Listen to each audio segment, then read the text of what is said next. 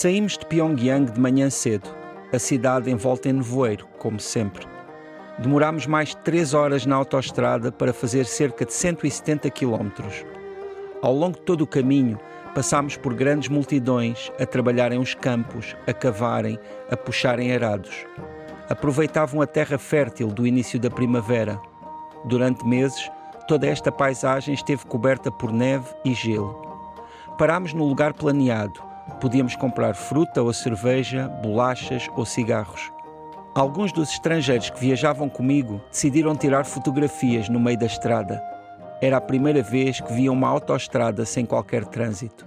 Chegámos então a Kaesong, no sul do país, a cerca de 10 km do paralelo 38 que separa as duas Coreias. Mais tarde, haveríamos de ir a esse lugar tenso, soldados de dentes cerrados, Talvez essa seja a imagem mais conhecida de toda a Península Coreana, a que passa mais vezes em telejornais de todo o mundo. Antes disso, ainda no centro de Kaesong, começámos por dirigir-nos à grande estátua de Kim Il-sung, ponto de visita obrigatório. No entanto, para nós, estrangeiros, interessava-nos muito mais toda a vida urbana que víamos da janela do autocarro. Homens a empurrarem carrinhos de mão, mulheres carregadas com sacos de pano, crianças com lenços vermelhos ao pescoço, pequenos pioneiros, sempre dispostos a fazer a sua saudação. Num dos lados do Monte Jalan, pudemos ver os telhados de um bairro da cidade. O silêncio apenas quebrado por algumas vozes ao longe, pequenos ruídos de pessoas a existir, um martelo a bater, um cão a ladrar. Era domingo e por isso, em certas áreas do monte, havia famílias a fazerem piqueniques, a cantarem e a dançarem homens ofereceram-me soju, que bebi a partir de uma caixa de plástico, e logo depois ofereceram-me gomas açucaradas. Eles sorriam-me ao imaginarem aquilo que eu pensava. Eu sorria-lhes ao imaginar aquilo em que eles pensavam. José Luís Peixoto, estamos eh, neste tanto mundo, numa cidade que imagino seja fronteiriça ali entre as duas Coreias, eh, pelo menos uh, quando aqui falas sobre algumas, eh, alguns pontos geográficos, volto, uh, voltou a chamar-me a atenção aquilo que me chamou a atenção também na, na crónica anterior sobre a Coreia, que mais uma vez tu falas aqui em autoestradas praticamente sem carros. Sim, sim. Uh, e, e deve ser é a dos... maior autoestrada do país, esta que liga Pyongyang a Kaesong. Uh, curiosamente, a autoestrada não tem carros e isso é fundamental porque até nos dá também a ideia de que não existe, por exemplo, a distribuição de produtos pelo território, porque não, não se encontra sequer caminhões, caminhões não é, a levarem produtos. Uh, mas outro aspecto também curioso é que chamar-lhe autoestrada também é muito diferente das nossas referências habituais para aquilo que é uma autoestrada. Uma vez que, tal como disse aqui na, na crónica, uh, se demora uh, um pouco mais de 3 horas para fazer os 170 km desta autoestrada, o que significa que o piso não é muito bom. Na verdade, nem é uh, piso alcatroado, é piso acimentado. Okay. E, e, e, também aquilo que se vê na, na, na pronto, ao longo desse caminho também é muito fora do comum. Mas quanto à cidade realmente de Kaesong, é uma cidade que fica uh, muito próximo de, da fronteira com a Coreia do Sul.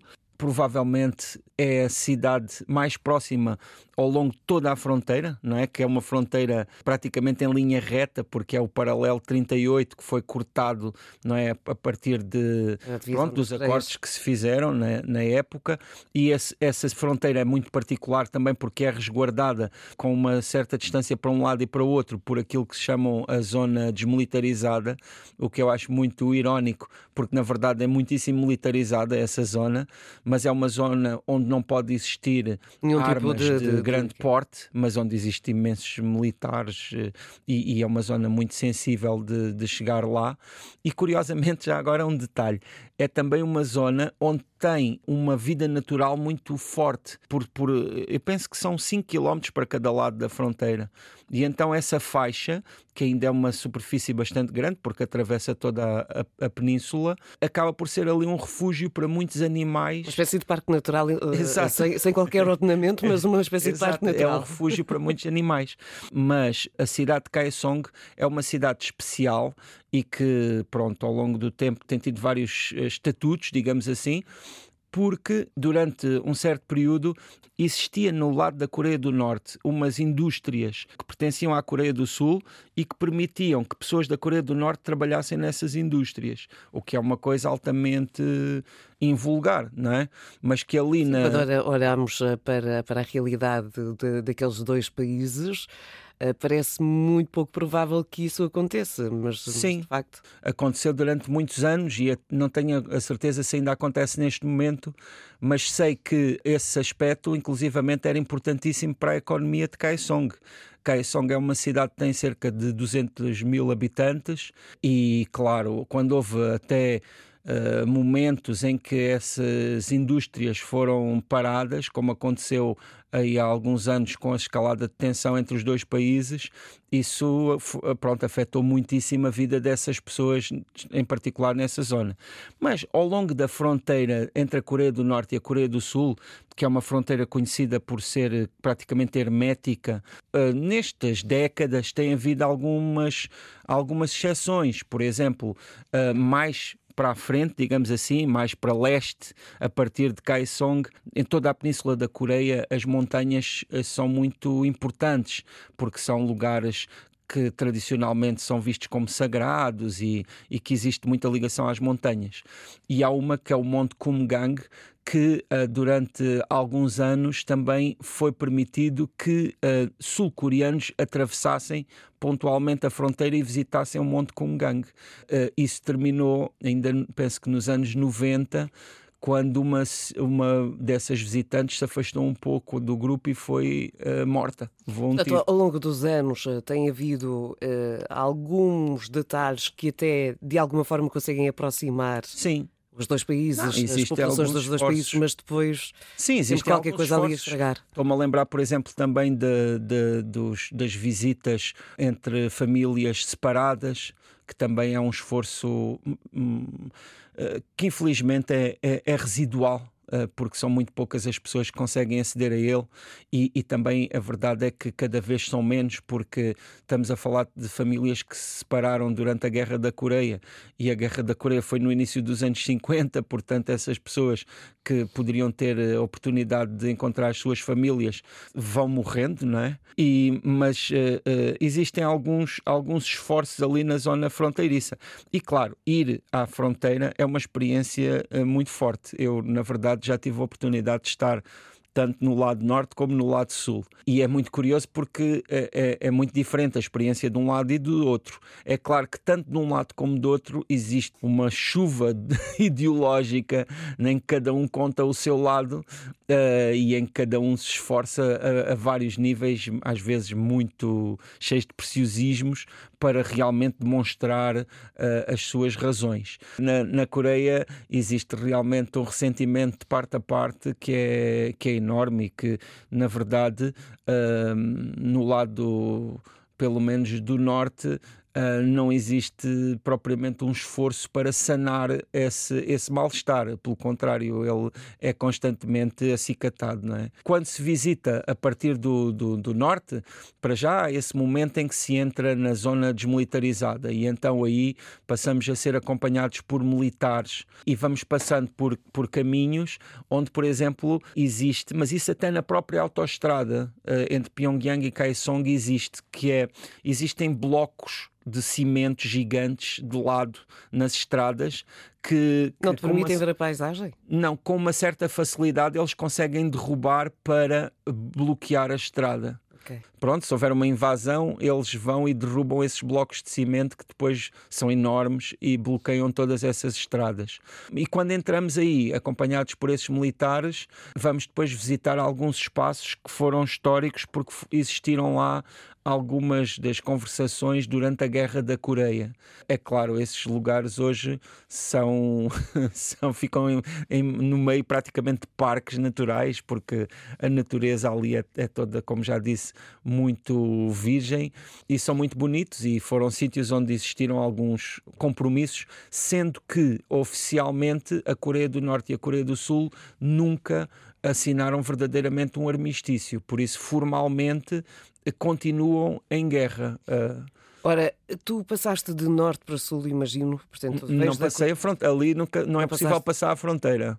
Aquela fronteira não é possível passar. É muito ridículo porque já me aconteceu, por exemplo. E, e... perguntar-te como é que era passar esta que é, é considerada não, a última é fronteira é da Guerra Fria, não é? Isso, isso, não é possível. As únicas pessoas que passam a fronteira são aqueles militares que às vezes começam a correr para um lado e fogem, mas isso, pronto. Corre mal, é, Às vezes pode correr mal. Mas uh, chega a ser ridículo porque Seul fica a cerca de uns 60 quilómetros da fronteira de, com a Coreia do Norte. E já me aconteceu, por exemplo, num dia estar na fronteira, mas depois no dia seguinte, para ir para Seul, ter de ir a Pequim, não é, de avião, e depois de Pequim ir para Seul porque não se pode fazer aqueles 60 km, quase que se dava para fazer a pé. Não é? achei, achei que né, haveria, portanto, haveria uma passagem não, entre os fronteiriços dificultada, não é? Como, não é possível. Percebe, mas... e, e, no caso da fronteira vista, por exemplo, do norte para o sul, é possível chegar muitíssimo mais perto do que a partir do sul para o norte. No sul para o norte, e lá está, isso também é um aspecto curioso e que nos coloca numa certa tensão e numa certa, não é, nos transmite uma certa narrativa. No sul para o norte só ficamos a, a, a muitas centenas de metros da, da, fronteira a ver a fronteira com binóculos, enquanto na, na parte norte nós vamos mesmo até às casinhas azuis, que eu não sei se, se tens na memória, mas que são umas casinhas que estão na fronteira, onde eles fazem os encontros quando é preciso fazer algum encontro, entram nessas casinhas que ficam verdadeiramente divididas pela linha. Uma parte da metade da casa fica numa linha e metade fica noutra, e nós podemos mesmo entrar nessas casinhas, o que é impressionante. E aí até podemos passar para o outro lado da linha, mas não podemos é sair da casinha. Sim, claro, claro. Mas uh, qual será a lógica de, da Coreia do Norte permitir uh, essa proximidade à fronteira? E a Coreia do Sul não o permite isso? Bem, eu só posso especular e interpretar, não tenho assim uma, não é uma resposta, nem sei se existe essa resposta, mas sei que no lado do norte uh, também nunca há assim um baixar de, de atenção, não é? Ou Óbvio. seja, quando se vai a esses lugares também há muita Portanto, será mais atenção. uma atitude preventiva da parte da Coreia do Sul? Provavelmente, uh, embora é claro que também é uma grande responsabilidade de levar pessoas a um lugar daqueles onde toda a gente está armada e onde qualquer gesto em falso pode dar uh, mau resultado. E, inclusivamente, estamos a falar, por exemplo, de visitas de grupos de 20 pessoas e também, embora essas pessoas sejam muitíssimo avisadas, nós também nunca, não é? Nunca se pode saber se alguém não vai ter ali algum gesto que possa ser uh, inusitado. Pois, uh, é melhor não correr, não correr sim, riscos. no caso do, do Sul, também compreendo essa precaução, porque efetivamente pode ser difícil. Visitamos então esta cidade fronteiriça entre as duas Coreias, ali colada ao paralelo 38, Kaesung, neste tanto mundo. Já sabe que para estar connosco nestas nossas conversas e nas crónicas do José Luís Peixoto, melhor é subscrever o podcast no RTP Play.